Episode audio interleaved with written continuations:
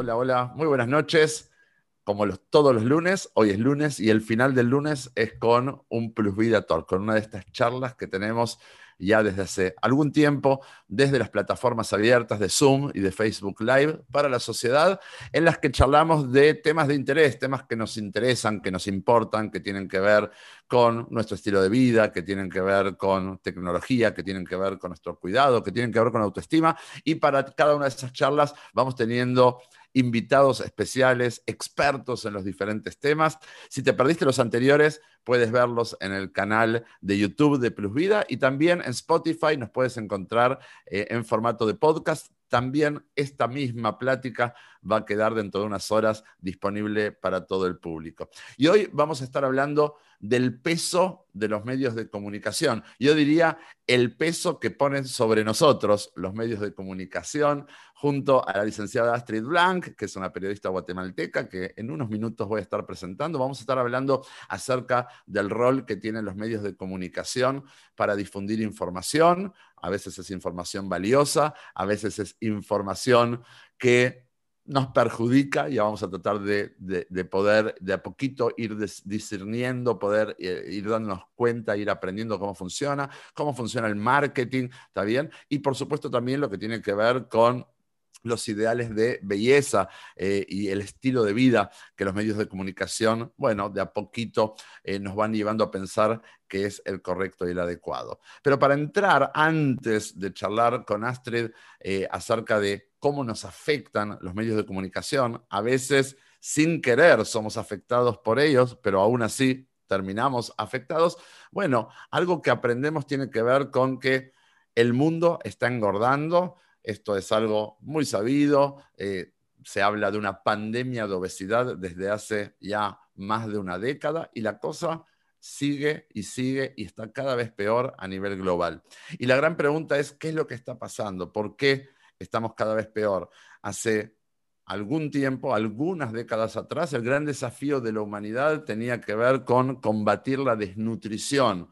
Hoy el ser humano, por medio de las tecnologías y por medio de la globalización, ha logrado que haya comida de sobra en la mayoría de nuestros países. Por supuesto que sigue siendo un desafío importante aquella población a la que aún hace falta que le llegue la comida, pero la mayoría de nuestras sociedades tienen mucha disponibilidad de alimentos y el problema ahora grande ya no es tanto la desnutrición como el exceso de nutrición generando obesidad y todas las patologías asociadas a ella. Por eso se empezó a hablar hace algunos años de que nos hemos ido convirtiendo en sociedades obesogénicas, que convivimos con ambientes obesogénicos. Si tal vez no estás muy familiarizado o familiarizada con el término, te voy a contar que se describe a un ambiente obesogénico como aquel ambiente o aquella sociedad que favorece el desarrollo de la obesidad o que estimula hábitos y comportamientos que conducen al exceso de peso. Es decir, que eh, es un conjunto de factores externos que nos rodean y que pueden conducir a estas nuevas realidades, la realidad del sobrepeso, la realidad de la obesidad. Así, un ambiente obesogénico puede ser aquel que estimule, por ejemplo, el hiperconsumo, que las personas coman mucho más de lo que necesitan y el sedentarismo, movernos mucho menos de lo que necesitamos. Por lo tanto, es un ambiente que muchas veces está atravesado por la tecnología, ¿no? que facilita el hacer el menor esfuerzo posible, está atravesado por ciudades que no están diseñadas para que nos movamos demasiado, a veces porque está todo preparado para los vehículos y hay poco para el peatón, y a veces por, a veces, por, temas de seguridad, ¿sí? que eh, en algunas de nuestras ciudades sigue siendo un desafío. Y esto además muy impulsado por una industria que nos incentiva a comer más y de mala calidad. ¿no? Es un ambiente, el obesogénico, que está colmado de estímulos alimentarios y hay mucho comercio de comida rápida, hay mucha publicidad, mucho alimento listo para consumir. Ahora apenas teniendo algunas aplicaciones, uno puede recibir cantidad de alimentos en su casa sin hacer más esfuerzo que hacer dos o tres clics desde su celular. Si esto además se acompaña con que muchos de nuestros trabajos son eh, sedentarios o que tenemos eh, un exceso de carga laboral y de presión, entonces vivimos con estrés, vivimos con ansiedad, tenemos poco tiempo para mover nuestros cuerpos, para entrenar. Bueno, vemos que todo eso se convierte en un cóctel que nos engorda. Es por eso que se habla de una sociedad obesogénica como aquella sociedad que termina favoreciendo la situación de que sus miembros aumenten de peso, tengan obesidad y sobrepeso. La realidad que venimos a aprender y que a mí me gusta enseñar es que muchos de esos factores externos no están al alcance nuestro como consumidores, sino que tal vez para modificarlos es necesario que los gobiernos y que las industrias puedan hacer algo al respecto. Es verdad, nosotros somos a veces pequeñas personas que desde su lugar pueden tomar decisiones por sí mismas, pero no influenciar a nivel gubernamental. Pero por supuesto que desde este espacio, desde Plus Vida, nosotros como profesionales, asesoramos, apoyamos eh, y desde nuestro espacio alentamos a la legislación y a la puesta en marcha de las leyes de tallas, las leyes de publicidad, las leyes de etiquetado, que en cada país están avanzando a ritmos diferentes y que a cada país le toca confrontar seguramente de una manera distinta con la industria que se opone a esas leyes. Pero eso a veces escapa a cómo me influye a mí la sociedad en la cual yo estoy viviendo. Y todo esto también muy atravesado por la cultura. Para hablar de qué papel o, eh, qué peso tienen los medios de comunicación en la sociedad obesogénica, he invitado hoy a la licenciada maestra Astrid Blanc. Es periodista con maestría de gestión en medios de comunicación. Tiene una larga experiencia, fue practicante en radio, fue reportera de televisión en Guatemala, en el canal Guatevisión. Luego cuando regresó de su maestría se convirtió en productora del noticiero de prensa libre, la prensa tal vez más importante eh, o, de mayor renombre de Guatemala. Y además Astrid eh, es paciente del tratamiento de Plus Vida y además circunstancialmente hoy estamos celebrando que Astrid llegó a su mantenimiento. ¿sí? Ha tenido durante el último año todo su proceso de adelgazamiento y hoy creo que es una buena manera de celebrarlo junto a ella que vamos a estar hablando del peso de los medios de comunicación. Y es por eso que antes de hablar de los medios y nosotros vamos a hablar con Astrid, que es una experta en medios de comunicación, pero también ha sido víctima de ellos. De alguna manera, ella fue esa consumidora. Tal vez antes de que Astrid nos pueda saludar, yo quisiera que mi equipo muestre la imagen de cómo Astrid llegó al tratamiento y cómo está el día de hoy.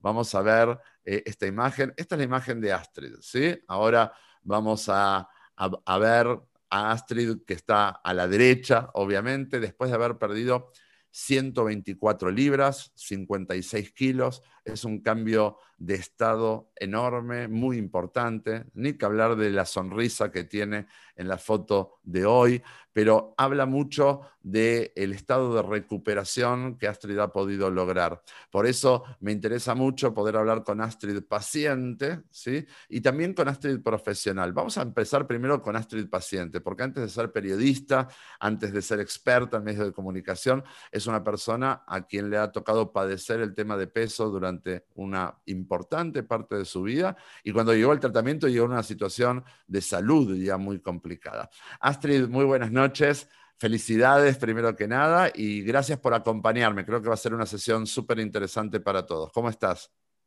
¿Qué tal, Marcelo? Buenas noches. Buenas noches a todos. Eh, gracias por la oportunidad y sí, realmente yo hoy estoy muy contenta, ¿verdad? Porque ya estoy en mi mantenimiento y, y lo que tú decías, ¿verdad? Yo era la consumidora clienta número una de todas estas publicidades que salen en todos lados ahora. Feliz. Pero esto me trajo consecuencias eh, graves a mi salud y pues gracias a Dios me, me presentaron a Plus Vida y ya, soy, ya la, mi vida es otra, ¿verdad? bueno, bueno.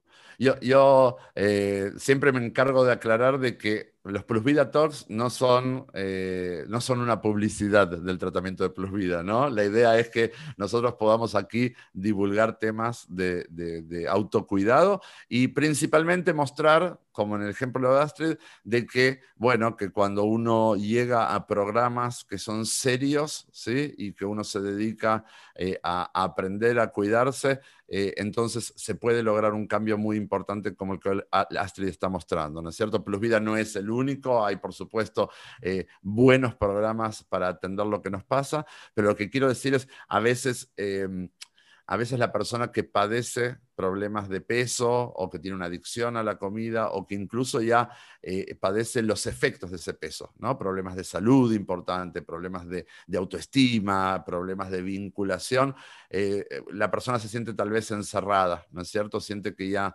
ya no tiene para dónde, pareciera que su destino está marcado.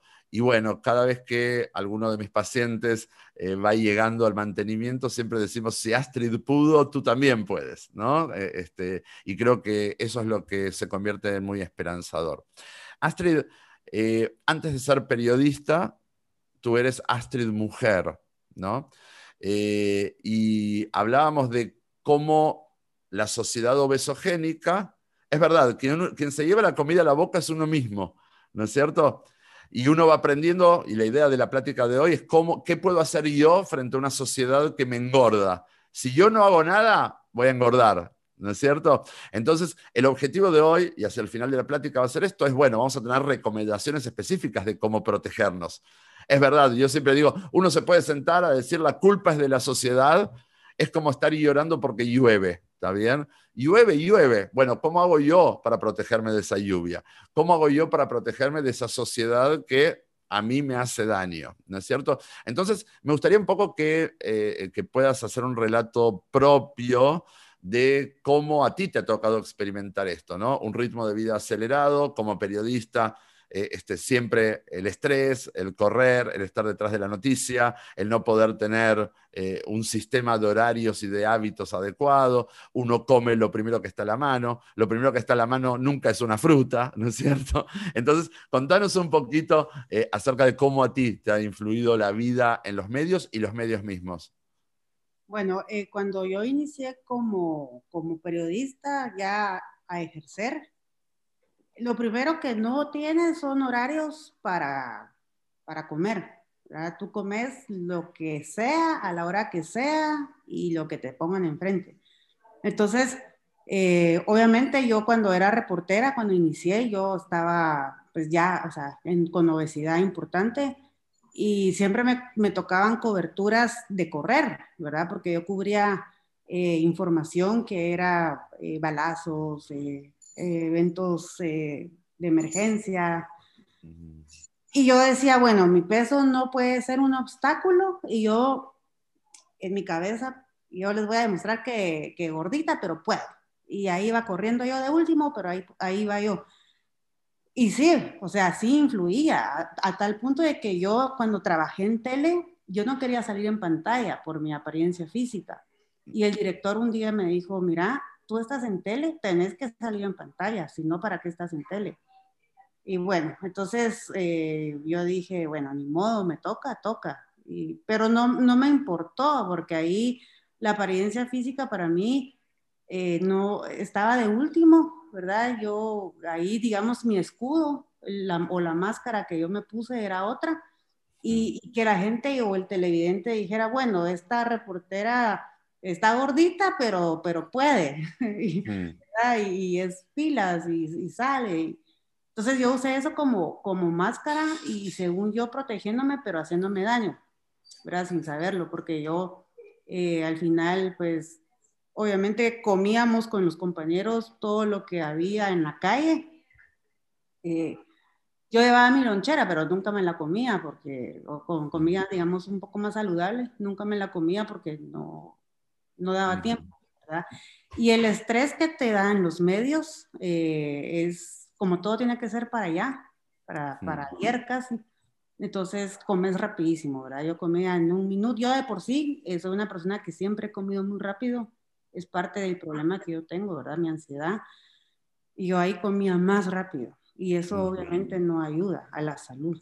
¿verdad? Seguro, Eh, seguro. Y yo, pues, obviamente, como consumidora, ¿verdad? Eh, íbamos en el carro, mirábamos ahí un drive-thru, un autoservicio y pasábamos. Ah, ¿Qué me importa? ¿Verdad? Es lo que hay, es lo que hay. Y, y muchas veces yo agarraba eso como excusa también, ¿verdad? Tenía mi manzana o llevaba mi comida, pero la excusa era, no tengo tiempo. Y no tengo tiempo, así era casi que todos los días era comida rápida para mí. Y eso sí me trajo pues consecuencias graves. Ah, pues ustedes ya vieron la foto, ¿verdad? De cómo, de cómo terminé. Bueno, no, consecuencias graves que pusieron en juego incluso tu movilidad, ¿no es cierto? Ya el último tiempo antes de empezar nuestro programa, ya prácticamente no, no, no, no podías caminar, ¿no? Sí, ya casi no podía caminar. Bien. Ni estar de pie por más de un minuto y medio. Y eso es muy doloroso. Físicamente, pero emocionalmente es más doloroso. No, y además, por supuesto, además siendo súper joven, este, con, con muchísimo por, por hacer, por, por- con mucho proyecto, eh, obviamente se termina convirtiendo en un limitante. Yo, yo creo, estamos hablando con Astrid paciente, ¿no es cierto? Y uno puede escuchar eh, su testimonio, por ahí la gente está escribiendo, ¿no? Que es un impactante testimonio. Bueno, eh, yo siempre digo, a, a la obesidad se la explica. A la delgadez se la luce, ¿no? En nuestro caso, yo digo, A la obesidad nosotros le ponemos nombre. Es que el estrés, es que la urgencia, es que los tiempos, es que la familia, es que la carrera, es que... eh, entonces uno va explicando lógicamente las razones de lo que le pasa, eh, pero está cada vez peor, ¿no? Entonces yo digo, nuestra delgadez, la que es una delgadez lograda, es una delgadez construida, habla por sí misma. ¿No? Cuando uno ve a un paciente que ha estado conviviendo con obesidad y logra resolver su obesidad, como hoy que estamos celebrando con eh, Astrid eh, que llegó a mantenimiento y uno la ve delgada, uno puede, uno puede ya darse cuenta no solo que luce porque ahora se cuida, porque se pintó antes de empezar la sesión, porque está bonita, sino que eh, que es algo muy real, porque hay, hay, una reconexión con el autocuidado, ¿sí? Eh, eh, este, la obesidad normalmente remite muchas veces al abandono o al tratar de maquillar el abandono, ¿no? Antes era tratar de disimular lo que me pasaba y ahora es tratar de realzar lo que me enorgullece y al mismo tiempo lo, lo que se va dando es esta situación en que se demuestra que estamos en equilibrio, estamos haciendo nuestro cuidado una prioridad, ¿no? Eh, estamos atendiendo con responsabilidad lo que nos toca atender.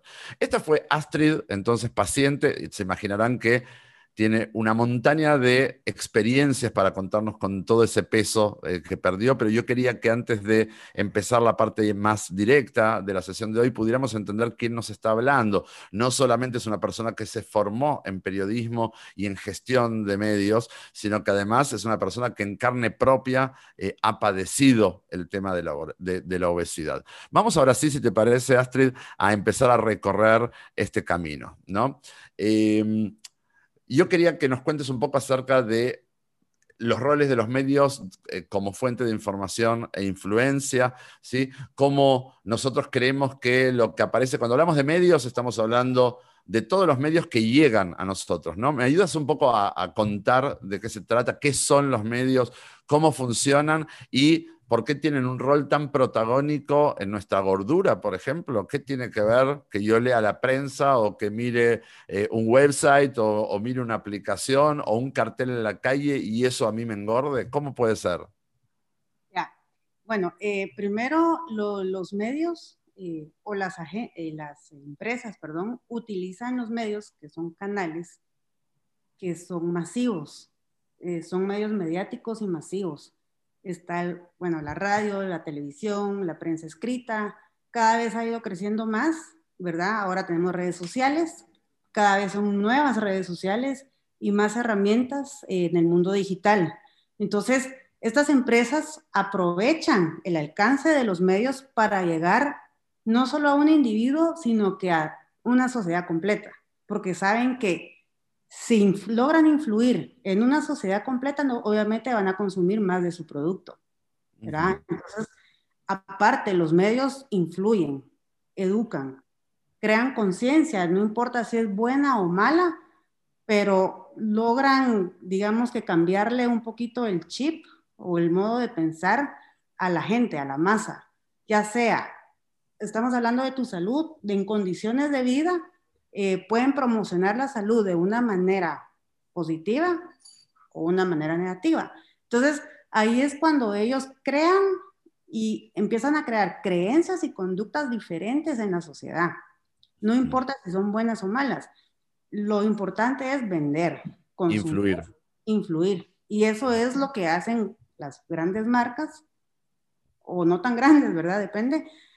Pero ellos eh, invierten con tal de que la gente consuma su producto, sea comida, sea pastillas para adelgazar, sea masajes eh, reductores, lo que sea, lo que tú quieras. Pero así es como, como funcionan los medios.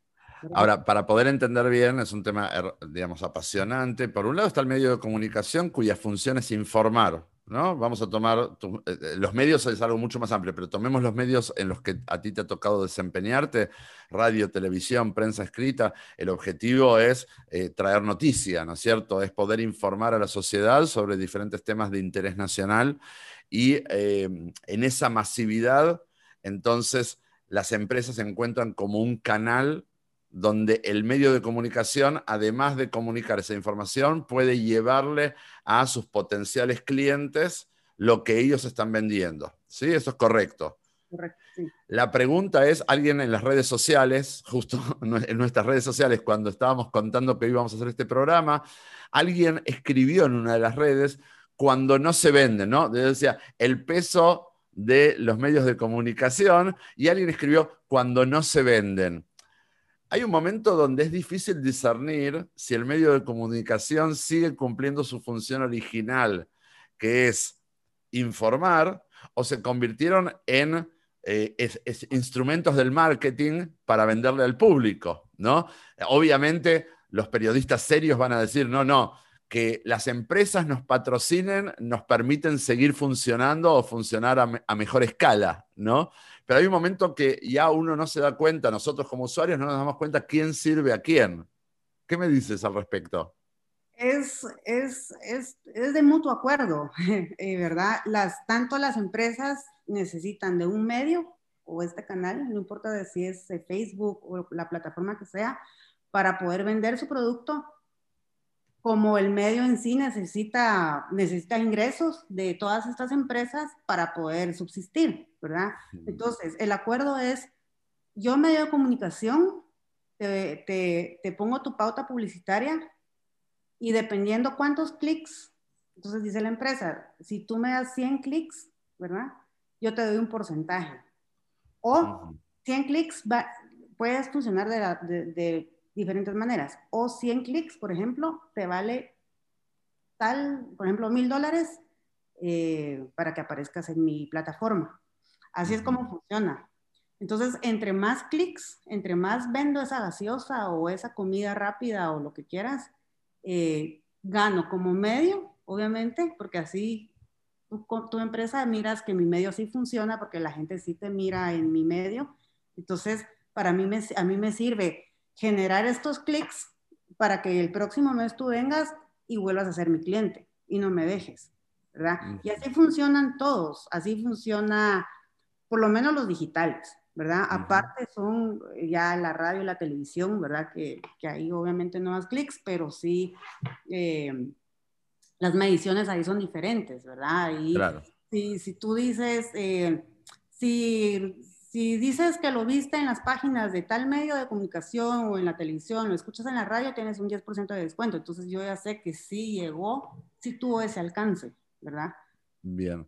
Hay algo que a, lo que se llama el negocio de la atención, ¿no? O sea, eh, nosotros como consumidores, a ver, justo uno, se va mezclando, ¿no? Venimos de la prensa escrita, de la televisión, de la radio, que es un tipo de medio de comunicación que es radial, ¿no es cierto? Es, emite información. Y luego cuando ya hacemos el salto hacia eh, las redes sociales, por ejemplo, ya hay un tipo de interacción más directa, ¿no? Y ahí aparece esto de la economía de la atención. Básicamente, eh, el producto es el mismo consumidor, ¿no es cierto? Porque tú me tomas a mí como medio de comunicación y le dices a esa fábrica o a ese restaurante, le dices, yo tengo la atención de Marcelo, ¿sí? Y de otros millones como Marcelo. Entonces, si tú quieres vender tu producto, ven conmigo y al final el producto soy yo, ¿no es cierto? El que yo creo que yo creo que soy el consumidor y en realidad yo soy el que soy vendido por el medio hacia la, hacia la industria. Es correcto, ¿no? Sí, y ahora está muy de moda los influencers. Ellos, ellos van a los restaurantes, postean el video, el boomerang o lo que sea, y así es como jala gente también, ¿verdad? Eso está muy de moda en plataformas como Instagram, por ejemplo. TikTok, ¿verdad? Que son las más... Cuando, nos, cuando nosotros hablábamos de, una, de un ambiente obesogénico, de una sociedad obesogénica, hablamos también de todo esto, porque al final todos nosotros, todos los que estamos aquí conectados, incluyéndonos a todos y los que van después a ver el video en YouTube o van a escuchar el podcast en Spotify, estamos expuestos a esto. Entonces, básicamente, nosotros recibimos esta cantidad de estímulos de muchos diferentes medios. Y justo antes de empezar la sesión, tú y yo hablábamos de cómo fue fluyendo eh, este tema de la información hacia las multiplataformas, ¿no? Eh, ¿Nos puedes contar un poquito? Básicamente el concepto es, tú no, te, tú no te me escapas, yo voy a llegar a ti. Como sea, yo llego a ti. Ahora, antes, eh, pues solo existían los medios tradicionales, ¿verdad? Que era la prensa escrita, la radio y la televisión. Pero ahora está el Internet, que ahí hay un montón, un sinfín de, de digamos, la plataforma grande es, es la web, ¿verdad? El Internet. Pero hay diferentes canales donde un, un negocio de comida, por ejemplo, eh, paga para salir en todos lados. No bueno, depende de, su estrategia y lo que ellos quieran, ¿verdad? Si su público objetivo son jóvenes, porque la comida es para jóvenes, entonces van a salir en ciertos. Pero también pueden pagar para salir, por ejemplo, en tele, en la página de internet del medio, ¿verdad? Hablando del medio, eh, en la radio, si existe radio. Entonces, ellos, la, la, lo que ellos quieren, el objetivo es llegar a las masas. ¿Y cómo lo van a hacer? promocionándose por todos lados. Porque entonces ya no importa por dónde llegue, ahí empieza a, funcionar lo que se llama el neuromarketing, ¿no es cierto? Eh, todo el tema es influir en mi decisión de consumo. Entonces yo tal vez cuando vi una publicidad en la prensa escrita o la vi pasando en televisión o iba en la carretera y lo vi en un cartel en la calle, aunque eso no sea interactivo, eso queda alojado en mi subconsciente.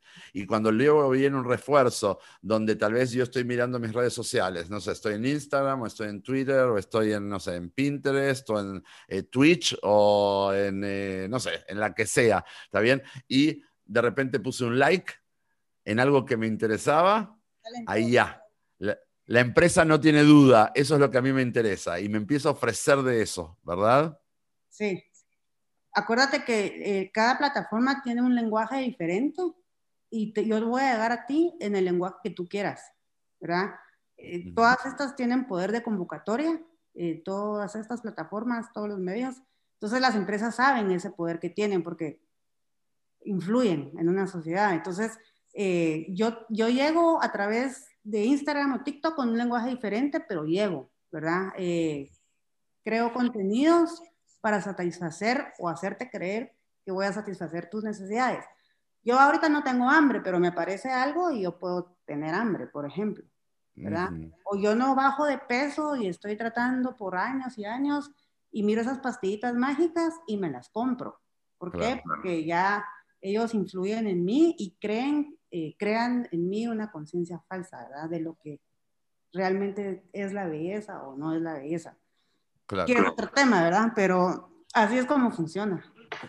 Ahora, el tema es que eh, hay cosas que yo termino consumiendo que hasta eh, la manipulación llega a tal punto donde creemos que nos están brindando un gran servicio. ¿No? Eh, porque si eso es justo lo que a mí me interesa y viene mi medio y me está mostrando las últimas ofertas de ese restaurante o de ese producto o de lo que fuera, eh, a veces hasta nos podemos sorprender de cómo cada vez van siendo más eficientes en mostrarme la publicidad, ¿no? Y creo que eso es parte de este algoritmo que todo el tiempo se va perfeccionando y se va haciendo mejor y mejor. más eficiente y más llamativo, porque eh, son las fotos que sabemos que están súper arregladas y aparte son los descuentos, que el 2 por 1 que el cupón, estas aplicaciones que tú mencionabas en un principio, ¿verdad? De solo un clic y ya tienes a la puerta de tu casa lo que quieras. Eso es, para una persona como yo, es muy peligroso. Claro, claro. Porque yo llevaba una vida sedentaria, ¿verdad? Eh, donde solo comía y tener eso sin tener que moverme, porque inclusive no te puedes ni mover por la gordura, eso es...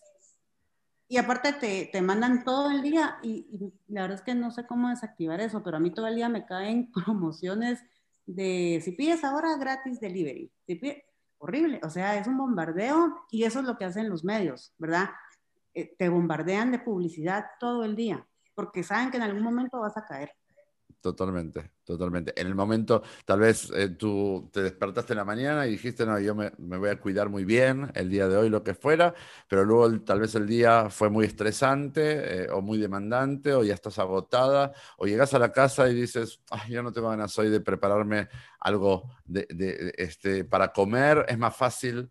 Eh, buscar en las aplicaciones o recordar algo que te mandaron o justo en ese momento ya las aplicaciones saben que es el momento en que tú has regresado a casa. O sea, y eh, por eso digo, eh, eh, esto ya tiene que ver con inteligencia artificial, está muy desarrollado, ¿sí? Se habla de que esta metadata, la metadata es básicamente, no vamos a hablar mucho hoy de esto, pero es todo un tema en sí mismo, ¿sí? Se habla de que hay compañías que venden, que, que lo que hacen es tomar información de casi todos los usuarios del mundo se habla de que hay más del 40% de las personas económicamente activas y ellos aseguran que tienen más de 10.000 datos nuestros.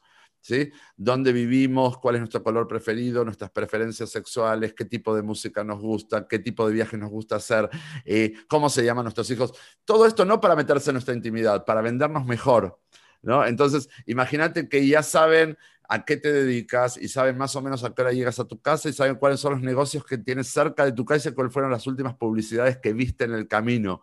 Entonces, solo después es ponerte esa promoción exacta que digas, ah, voy a pedirme esto para comer. Uno cree que lo está decidiendo en el momento, pero en realidad la decisión viene mucho, mucho antes, muy, muy atrás. Por eso el propósito de la sesión de hoy es primero conocer que estas cosas existen y vamos a tomar también recién, eh, eh, este, Astrid, tú decías, no sé cómo desactivar. Bueno, vamos a ver si vamos a compartir algunas estrategias para ponernos a salvo de ello, pero es importante saber que estas cosas eh, existen, ¿sí? Mucho antes todavía de pensar que son cosas culturales o que tengo malos hábitos, son cómo la industria nos va influyendo en nuestra decisión de consumo. Eh, te quería eh, preguntar puntualmente en los medios de comunicación como elemento de desarrollo de estilo de vida. Es muy normal ver que hay muchas notas ¿sí? que hablan de, un estilo de vida saludable y aparecen consejos de nutrición y consejos de actividad física, ¿no? Es como una manera en que los medios de comunicación se muestran, pero al mismo tiempo traen todo lo demás, traen una un ideal de belleza que muchas veces es irreal, ¿no? Tratan de mostrar eh, qué es lo que es eh, socialmente bien aceptado como una estética de hombre o de mujer. Eh, te quería preguntar cómo analizas tú estos temas, cómo los has estudiado, cómo los has aprendido. Bueno, existen para, para estudiar el comportamiento de la gente y qué es lo que la gente está leyendo en un preciso momento. Por ejemplo, existen herramientas que obviamente hay que pagarlas, ¿verdad? Entonces, eh, los medios de comunicación y también eh, las empresas de publicidad eh, compran estas herramientas, son plataformas donde te estudian el comportamiento de la gente. Por ejemplo, a, esta, a las 11 de la mañana, ¿de qué está hablando la gente? Entonces, tú creas, entonces, como ahí sale toda la data, ¿verdad? De, de, qué es, cuál es la palabra o la frase que más está hablando la gente en ese determinado momento, entonces los medios de comunicación lo que hacen es, eh, o las agencias de publicidad, ¿verdad? Eh, miren, la gente está hablando de tal tema, entonces hagamos ahorita rápido una nota sobre ese tema y lo subimos a la web y la hacemos viral, la hacemos viral por las redes sociales. Así es como funciona, ¿verdad? Increíble. Eh, sí, sí, es que cada vez más es como un control, ¿verdad? Lo que ahora está pasando a nivel mundial del comportamiento de la gente. Y eso es en todo nivel, eh, desde el consumo hasta lo que tú mencionas, ¿verdad? Sin, sin, mencionar lo que pasa ahora con, bueno, con los con las cámaras y micrófonos de los celulares, ¿verdad? Que nos escuchan, eh, porque casualmente yo hablo de alguna marca y me sale. Entonces, claro. está más comprobado. Pero los medios de comunicación funcionan así. Existen varias herramientas que tú puedes eh, comprar, instalarlas en tu, en tu servidor y ya eh, generar contenido de ese tema. Por ejemplo, si la gente ahorita está hablando del deporte porque el confinamiento los está volviendo más estresados, entonces nosotros generamos una nota de deporte eh, en casa, la hacemos viral y hacemos que llegue a todos, ¿verdad? Claro.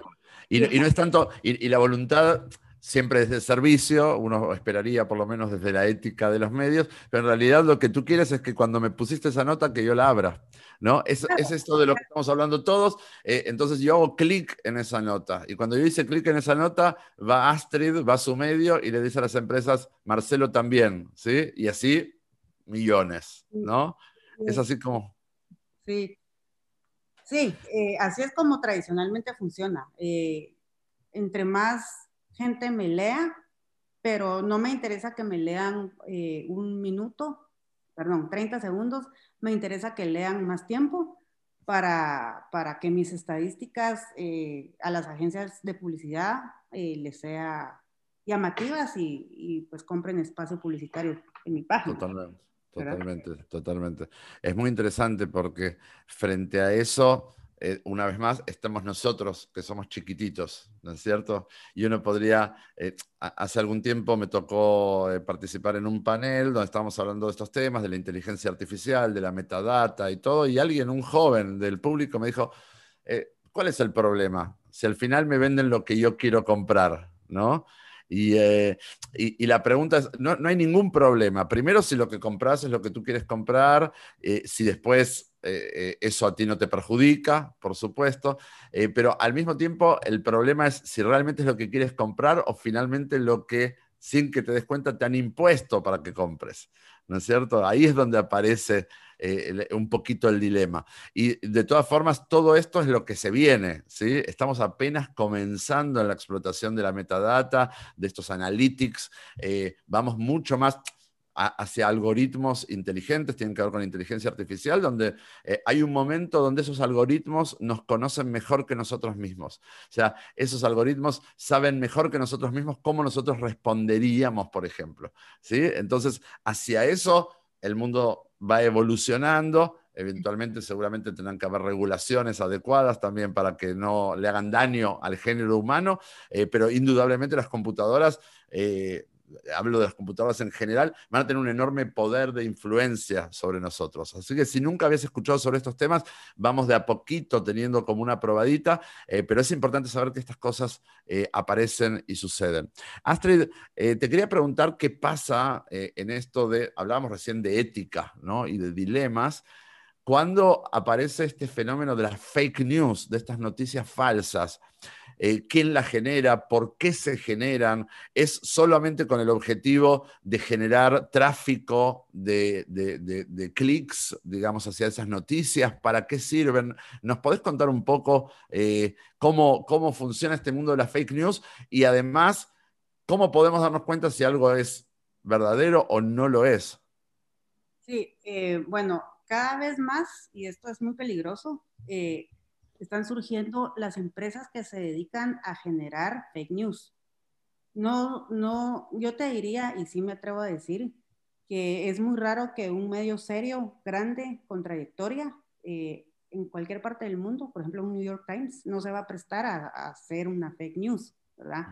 Em, al contrario, eh, los medios serios, eh, antes de plasmar cualquier tipo de información en sus páginas o en cualquier plataforma, digital o no digital, eh, siempre hay, corroborar, hay que corroborar bien la información. No importa si es deportiva, si es de salud o bienestar, si es de tecnología, no importa, ¿verdad? Siempre hay que corroborar, pero existen empresas y hay gente que financia estas empresas, entre comillas, que se dedican a elaborar fake news, ¿verdad? Eso hablando, eh, por ejemplo, desde el ámbito político, social, económico, pero existe también, eh, yo me atrevería a decir que también hay fake news, por ejemplo, en, en, en,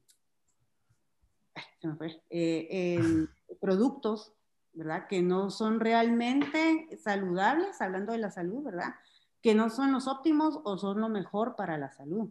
Y existen muchísimos y, yo creo que, que, hay, gente que tal vez lo ha probado, yo las he probado, me han mandado al hospital y por dejarme llevar, ¿verdad? De, de esta información falsa que solo crea un cierto tipo de, de, de alegría falsa, ¿verdad? Em, porque encontré una solución, eh, es todo lo contrario, ¿verdad? Hoy, es muy fácil, hoy, hoy, es muy fácil, digamos, también generar una fake news. O sea, cualquier chavito desde su casa eh, cuenta con los medios, tener una buena computadora y si es un poquito hábil con diseño, puede eh, este, hacer pasar una, una foto trucada o, o escribir información. creo que es clave, como tú decías, eh, saber cuál es la fuente, ¿no? que es algo básico en cualquier medio de información serio, eh, esto de que sea una, eh, una, información chequeada o una información firmada, ¿no? que es algo que las fake news normalmente no traen. A nivel político es entendible por qué aparecen las campañas sucias de fake news. Lo hemos visto en grandes elecciones de importantes países, como las fake news a veces tienen un rol bastante protagónico, lamentablemente. En venta de productos también. ¿Hay otras áreas en las que aparezcan las fake news y con qué objetivo? Eh, bueno, en productos, eh, luego estereotipos de belleza, yo me atrevería a decir que también es un fake news porque crean una falsa ilusión eh, o una falsa idea en la gente de que tal estereotipo de persona es belleza y, no, y eso no es necesariamente así. Eh, entonces yo me atrevería a decir que, que, en ese sentido también hay fake news, ¿verdad? Tal vez es un poquito más difícil de, de mm, corroborar o de estar de acuerdo con eso, ¿verdad? Porque hay personas que dicen, ay, pero es que este estereotipo sí es belleza, ¿verdad? Pero cada vez, o por lo menos yo, yo he notado, ¿verdad? Que cada vez en las plataformas o en redes sociales, eh, una compañía, por ejemplo, de, lencería o de, o de ropa, cualquiera, los modelos que salen ya no son tan, tan delgadas como antes, ¿verdad? Cada vez hay más modelos de tallas grandes. ¿verdad? Y eso si es aceptado no por la sociedad, pues ya es otra cosa, pero yo sí he notado, y yo creo que tú también lo has notado, que ahora cada vez hay más eh, publicidad con tallas más grandes, ¿verdad? Yo no sé si es porque la sociedad que tú dices, obesogénica, eh, pues hay más obesidad en el mundo y por eso se tienen que adaptar ellos a ese tipo de publicidad. Sí, a la larga quieren vender, ¿no es cierto? Entonces, este, cuanto más amplio sea el público al que llegan, eh, es mejor. Sí sabemos que hay marcas que no quieren verse asociadas a cuerpos voluminosos, ¿no? Eh, este, eh, y es cierto también, pero por lo menos hemos salido del estereotipo de belleza como el cuerpo raquítico, ¿no es cierto? Esa talla cero que era este, como aspiracional para, para, las niñas o para las mujeres y, y el hombre super fit Obviamente siguen usando modelos que se ven muy bonitos, eh, pero eh, hombres o mujeres, pero ya el, tipo de cuerpo por lo menos no ha sido tan drástico. De todas formas, el ideal de belleza siempre, no importa cuál sea el modelo que use la industria, también siempre es subjetivo. ¿Qué es bonito y qué no es bonito? Siempre es subjetivo. Lo que no es subjetivo es eh, la medición de la salud, ¿no es cierto? Que una persona con sobrepeso o obesidad está en una situación de salud que no es la óptima, o una persona que está con eh, un peso por debajo del que debería ser, no es saludable, ¿no? Eso, la, la, belleza es algo subjetivo, la medición de la salud medianamente, no voy a decir que es perfectamente medible, pero es bastante más medible que algo tan subjetivo como, como la belleza. Lo que sí sabemos es los estragos que ha causado cuando sí se generaban estereotipos de belleza muy estrictos y eso generó muchísimo desorden alimenticio, ¿no? La bulimia, la anorexia, el sentirse incómodos. Eh, de hecho, aún hoy, cuando esto que tú dices es muy real, hay una mayor apertura, sigue habiendo junto a la sociedad obesogénica lo que se llama eh, la obesofobia, ¿está bien? Donde las personas que tienen más peso eh, se encuentran estereotipadas, discriminadas, prejuzgadas desde ámbitos laborales hasta ámbitos sociales, hasta eh, que te hacen pagar más caro en un avión, ¿está bien? O que, eh, o que en un elevador te sientas incómoda, te hacen sentir incómoda. Digo, existe todavía el estereotipo y existe todavía la discriminación, pero de a poquito pareciera ser que hay una mayor eh, conciencia de generar respeto y tolerancia hacia el que es distinto o hacia el que tiene eh, eh, esta problemática, ¿no? Entendiendo también que es una enfermedad. Y sin ir muy lejos, Marcelo, toda la industria del show business, la televisión y todo esto, o sea, siempre busca ese tipo de gente, ese estereotipo, ¿verdad? modelos con determinada altura, determinado físico, ¿verdad? Tanto en hombres como en mujeres, en los dos, no solo en mujeres. Sí, sí, sí, eso es muy cierto. Como también es cierto que quien eh, contrata un, eh, no sé, eh, a, una persona para su empresa, tiene este prejuicio de que si es una persona que no puede cuidar de sí misma, ¿cómo podría cuidar bien del negocio? ¿No? Eh, que es una persona, aparece todo este prejuicio de una persona con problemas de peso eh, no es disciplinada eh, o es perezosa, ¿no es cierto? hay mucho prejuicio alrededor de la obesidad y es algo que, que, que, puede tener, por supuesto, algún elemento de realidad, eso es muy individual de cada quien, no se puede generalizar, pero que de todas formas no ayuda en lo que es atender a esta problemática como una enfermedad. Se lo toma solamente como que cada quien está como está porque quiere estar así, ¿no? Eh, y cuando volvemos al concepto de sociedad obesogénica, es cierto, como siempre digo, cada uno es el que se lleva la comida a la boca, pero hay una sociedad que te está empujando la comida a la boca. Y, ahí pareciera ser que nadie es responsable, ¿no es cierto? La, la, industria no es responsable, nadie es responsable. Es un tema, es un tema. Em, Astrid, tenemos, perdón, ¿tú querías decir algo? No, solamente quería decir que es un tema muy amplio, muy interesante, eh, porque es, es, es, una industria, ¿verdad?, de marketing eh, y comunicación, obviamente, que llega a todos los sentidos del, de la persona humana, a todo nivel, ¿verdad? O sea, cada anuncio de publicidad está bien pensado y está bien estudiado. No solo es por tirar algo, ¿verdad?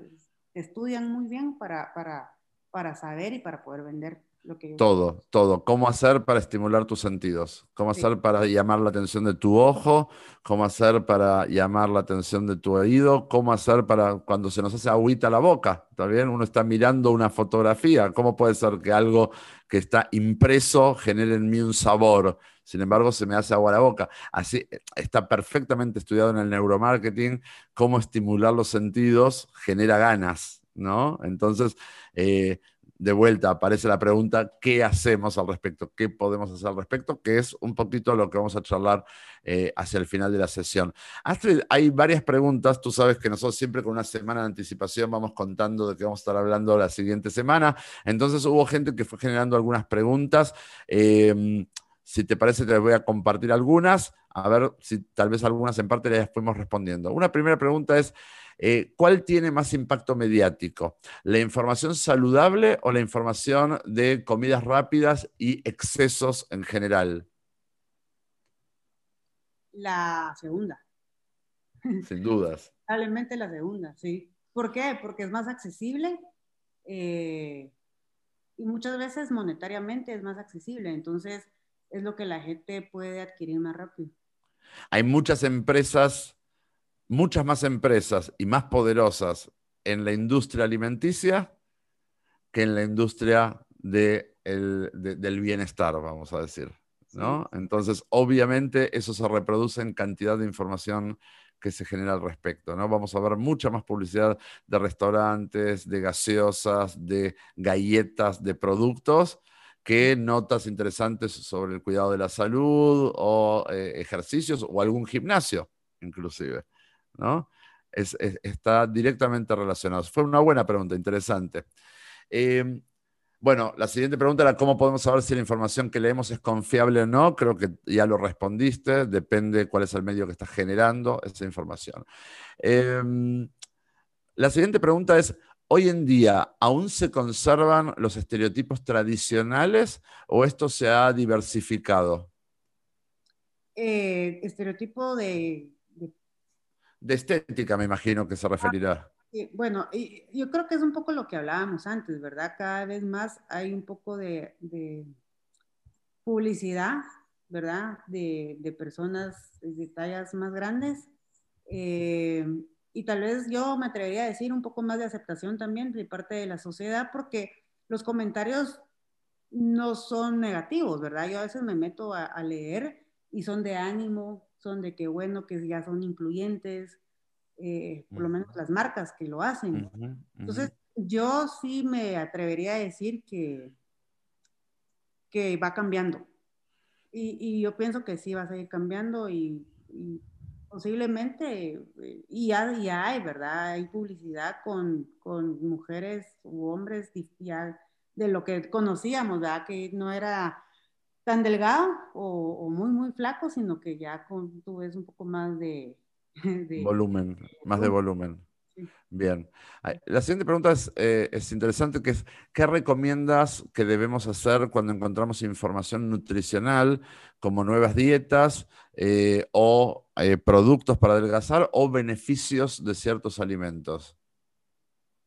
Yo creo que esa, de, de, aspectos nutricionales, pues no es mi campo, ¿verdad? Pero lo que he escuchado por las Nutris es siempre leer la etiqueta de atrás y si tengo alguna duda, pues acudirle, tal, a, acudir a algún experto o profesional de la salud para ver si estos contenidos nutricionales son aptos o no para el organismo. Eh, eso es lo que yo le diría a esta persona, eh, ¿verdad? No, no soy experta en, en, ese, en ese tema, pero si tengo duda es mejor preguntar o a mi médico de cabecera, ¿verdad? Si le tengo confianza, mire doctor, ¿puedo comer esto o esto es bueno o no es bueno para, para mi salud?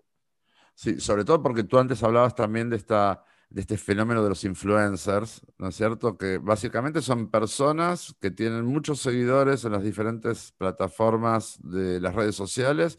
Y entonces viene la empresa, le dice a ese influencer, por favor, recomienda eh, mi producto, ¿no es cierto? El influencer no tiene ni idea, pero el tipo va a recibir dinero por decir la pluma, la lapicera que eh, tengo en mis manos es la mejor del mundo y entonces yo voy a recibir un cheque, no sé si es buena o si es mala, pero del otro lado hay gente que está comprando lo que yo le recomiendo, ¿no? Entonces hay que tener mucho cuidado también de, de dónde estamos recibiendo, por supuesto, esa información. Es muy normal todos los días encontrar posts, eh, publicaciones de eh, diferentes tipos de alimentos, de diferentes tipos de productos. Hay que ser muy cuidadosos. Yo estoy muy de acuerdo en ese sentido con Astrid, siempre que podamos consultar a personas que han estudiado la temática, así que son expertos en el tema, especialmente nutricionistas, por ejemplo, eh, nos va a ayudar a saber si eso es algo a lo que debemos ponerle atención o no. Y hay una última pregunta, que es si estoy trabajando en perder peso, ¿Debo evitar el uso de redes sociales o cómo recomiendas manejar este tema? Bueno, yo, yo lo que te recomiendo es desactivar, Marcelo nos iba a compartir un poquito más de, de eso, es, eh, hay maneras de unfollow o no, no seguir ciertas páginas, eh, ni darle clic, o quedarte viendo ciertos videos por un límite de tiempo. Por ejemplo, si a mí me aparece un video de una comida y yo me quedo viendo, me va a aparecer ahí la, la, inteligencia artificial va a saber que a mí me interesa ese video de comida, entonces me, vas a ir me vas a ir apareciendo más videos de comida. Entonces, la primera sugerencia es eh, darle un follow a todas estas páginas de restaurantes, eh, productos, eh, etc. Y la segunda es si me aparece, hay una opción de ya no seguir viendo este tipo de publicidad, algo así creo que es. Sí. Y, la tercera es posiblemente eh, no quedarme viendo esto, porque si no, yo sé que me va a salir. Y, y, tal vez no me va a salir en la misma plataforma, pero me va a salir en otra, ¿verdad? Porque eso así es. Claro. Eh, yo puedo ver algo en Facebook y después en Instagram me aparece lo mismo. Algo interesante que aprendemos sobre, sobre esto con, nuestros, con nuestros pacientes es que eh, yo me acuerdo en los viejos programas para ayudar a las personas a bajar de peso, también incluso han habido algunos reality shows donde eh, iban los médicos o los coaches con el paciente a su casa y revisaban qué había en la refrigeradora, ¿no? Entonces decían, esto sí, esto no, esto sí, esto no. Eh, con el correr de los años, obviamente uno no se mete en la refrigeradora de nadie, ¿no es cierto? Pero eh, es una buena idea, yo le recomiendo mucho a nuestros pacientes que, vayan viendo cuáles son los feeds, las informaciones que reciben cuando abren Facebook o Instagram o Twitter o, o, cualquiera de las otras plataformas. Y muchas veces los pacientes dicen, no puedo creer, es todo puro comida, ¿está bien? Recetas o restaurantes o ofertas, o justo como Astrid lo está contando. Entonces, la manera de engañar como eh, decía, al algoritmo para que deje de estar ofreciéndome comida, es mostrarle al algoritmo que a mí ya no me interesa ese tipo de contenido y que me empieza a generar otro tipo de contenido. Entonces, lo que nos gusta hacer con nuestros pacientes es generar a propósito un tipo de conducta que uno le pregunta, no sé, a mí me gusta mucho el fútbol, ¿está bien? Y me gusta mucho la música. Eh, y tal vez me gusta el arte y me gustan los viajes. Entonces empiezo a interactuar con ese tipo de contenido una buena cantidad de tiempo. ¿Está bien? Una buena cantidad de tiempo es el tiempo que yo estoy viendo la noticia. No me refiero a que necesito una semana. ¿sí? ¿Cuánto tiempo yo estoy viendo sobre el viaje o sobre una banda de música que me gusta o lo que fuera? Y el algoritmo lo que entiende es que esos son mis gustos y me va a proveer a partir de esos gustos. Es muy importante algo que dijo muy al pasar Astrid, que es unfollow, ¿sí? Muchas de estas páginas me mandan información porque en algún momento yo le puse like o me interesa, ¿sí? Entonces yo tengo que ir a, eh, a limpiar de alguna manera esas plataformas y volver, por lo menos mi espacio virtual, un espacio que sea un espacio protegido. Si lo que yo busco es calmar los estímulos para que no me estén llevando a tener ganas de comer todo el tiempo, es un poquito como el acto de ir a limpiar la despensa o ir a limpiar la refrigeradora. ¿sí? Eh, respecto de esto, yo decía, bueno, yo no puedo cambiar el mundo, yo no puedo decidir las leyes, la ley de etiquetado, la ley de tallas, la ley de publicidad, eso lo hacen los diputados, lo hacen los gobiernos, yo soy una persona chiquita, los gobiernos tienen que negociar y luchar contra las industrias que intentan vender estos productos, yo no tengo ese poder. Bueno, ¿qué hago al respecto? ¿No? Yo siempre digo, cuando uno empieza a cuidarse, en general no está pensando en mudarse de país o mudarse de ciudad. A uno le toca aprender a cuidarse en la misma sociedad en la cual engordó. Y entonces esto es, normalmente la sociedad y el mundo en el que uno engordó no va a cambiar, es uno el que cambia dentro de ese, eh, de, ese contexto.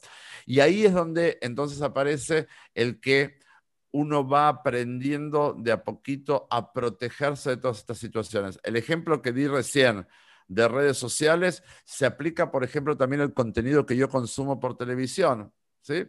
Uno de los programas más famosos que hay hoy se llama Masterchef a nivel global.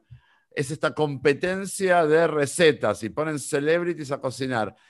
Es muy lindo, todo el mundo habla de ello, bueno, perfecto. A mí me hace daño cuando yo estoy viendo que manipulan alimentos, que están eh, eh, este, preparando cosas deliciosas. Es verdad, yo no me voy a comer la televisión, pero a mí me estimula las ganas de comer y no voy a comer lo que está en la televisión, pero voy a comer lo que está a mi alcance o lo que está en mi casa o en lo que yo voy a pedir por la aplicación de mi celular, ¿no? De alguna forma, la manera de poder protegernos de una sociedad obesogénica es justamente pudiendo entender cómo eso influye sobre nosotros. ¿sí? Astrid, estamos casi terminando. ¿Hay algo que a ti te gustaría eh, todavía tocar? Que no quiero que te quedes con ningún pendiente para cuando terminemos. Que me digas, mira, faltaría o me hubiera gustado compartir tal o cual cosa. No, yo creo que solo es, eh, es una, un, pensamiento que nosotros eh, debemos adoptar como sugerencia, ¿verdad? Que los medios nos pueden, o las redes, o cualquier plataforma nos pueden poner, o, o cualquier canal de comunicación nos puede poner enfrente lo que sea, ¿verdad? Ya está en nosotros si vamos a adoptar eh, estas, eh, estas creencias, ¿verdad? Que, nosotros creemos que sean saludables o no para nosotros, pues ya es una decisión muy personal, ¿verdad? Ellos pueden influir positivo o negativamente en nosotros, pero está en nosotros tomar esa decisión, ¿verdad? Totalmente, totalmente. Le voy a pedir a mi equipo que para, antes de despedirnos, que vuelva a colocar la foto que hoy estamos celebrando contigo, ¿sí? Creo que es bueno porque te quiero preguntar, en tu proceso de adelgazamiento y de aprender a cuidarte y todo, te tocó lidiar con todos estos temas, ¿no? Tú eres productora de noticias, pero al mismo tiempo has sido consumidora, ¿no? Y este adelgazamiento fue un proceso de una cantidad de meses. ¿Cómo has hecho para lograr cuidarte en, medio de un contexto de sociedad obesogénica donde la sociedad no cambió? Te ha tocado cambiar a ti ciertas cosas. ¿Cómo has hecho? Bueno, pues la, verdad y muy sincera es eh, preocuparme mucho por mi salud, ¿verdad? Que es lo primero que, que ya me tenía pues muy mal. Eh, y luego buscar ayuda, pedir ayuda, ¿verdad? Porque yo, yo sabía que yo solita había intentado un sinfín de dietas, que nunca había logrado terminar una, o las dejaba tiradas, o digamos que llegaba a mi meta, pero para mí era solo una meta, no es un estilo de vida como te enseñan en Plus Vida, ¿verdad? Que es un estilo de vida saludable y es lo que tu cuerpo necesita para poder vivir bien eh, no, antes era solo, bueno, llegué mi meta y ya puedo comer de todo. Mentira, ¿verdad? Entonces, para mí es, e, era, fue mucho cambiar ese chip de, de mi cabeza, no dejarme influir, que es lo que les digo, ¿verdad? Eh, ahorita en confinamiento, eh, yo muy fácilmente hubiera estado 30 o 50 libras más de, de, de lo que estaba al principio de la foto. Claro. ¿Verdad? Pero buscar ayuda, eso es lo que yo hice y eso es lo que me funcionó, ¿verdad? hacer, hacer un poco de, caso, ¿verdad? Eh, y saber que era por mí y para mí y para nadie más. No voy a quedar bien con nadie si yo le hago caso a la publicidad, porque al final no quedo bien con nadie, simplemente me, me hago daño a mí misma, ¿verdad? Entonces, Totalmente. Buenísimo, buenísimo. Sí. Astrid y yo eh, estamos casi terminando y la verdad es que te quiero agradecer muchísimo porque fue una sesión muy informativa. ¿sí? Creo que eh, hemos hablado de muchos temas en los que seguramente en el futuro volveremos a hablar, ¿sí? de cómo funcionan eh, cómo funcionan estos algoritmos, cómo ya hoy influyen en nuestra vida, aun cuando la mayoría de nosotros no sabemos que estos algoritmos existen, pero existen, ¿sí? Y, ejercen sobre nosotros influencia. Lo peor que nos pasa es que no sabemos que existen, ¿no? Entonces, por eso desde este espacio a mí me gusta que podamos aprender y divulgar y también hemos aprendido qué hacer al respecto. Y creo que lo más valioso de la sesión de hoy, además de todo, y de contar siempre con, tu cariño y con tu profesionalismo, es que además nos muestras en carne propia que sí se puede, ¿no? De que esa foto mostraba cómo estabas y verte hoy en una situación tan diferente, llena de, vida, llena de ganas, llena de esperanza, eh, le muestra a la persona que tal vez estaba igual que tú antes, ¿no? que hoy son muchas, muchas personas, también, que, sí, que hay caminos, que se puede, que se puede estar mejor. ¿no? Entonces yo te quiero agradecer mucho también eh, porque nos inspiras mucho también con tu testimonio. Astrid, muchísimas gracias. Gracias, Marcelo, a ti por la oportunidad. Bueno, y a todos quienes han estado conectados, espero que hayan disfrutado con nosotros. Ojalá que nos deje un poquito de aprendizaje para cuidarnos un poquito mejor y nos estaremos encontrando la próxima semana. En un ratito esta grabación ya va a estar disponible en el canal de YouTube de Plus Vida y en el podcast en Spotify. Lo pueden encontrar como Plus Vida Talk y ahí también pueden encontrar todos los programas anteriores. Si Dios quiere, nos vemos el próximo lunes. Que estén todos muy bien. Buena semana. Chao, chao.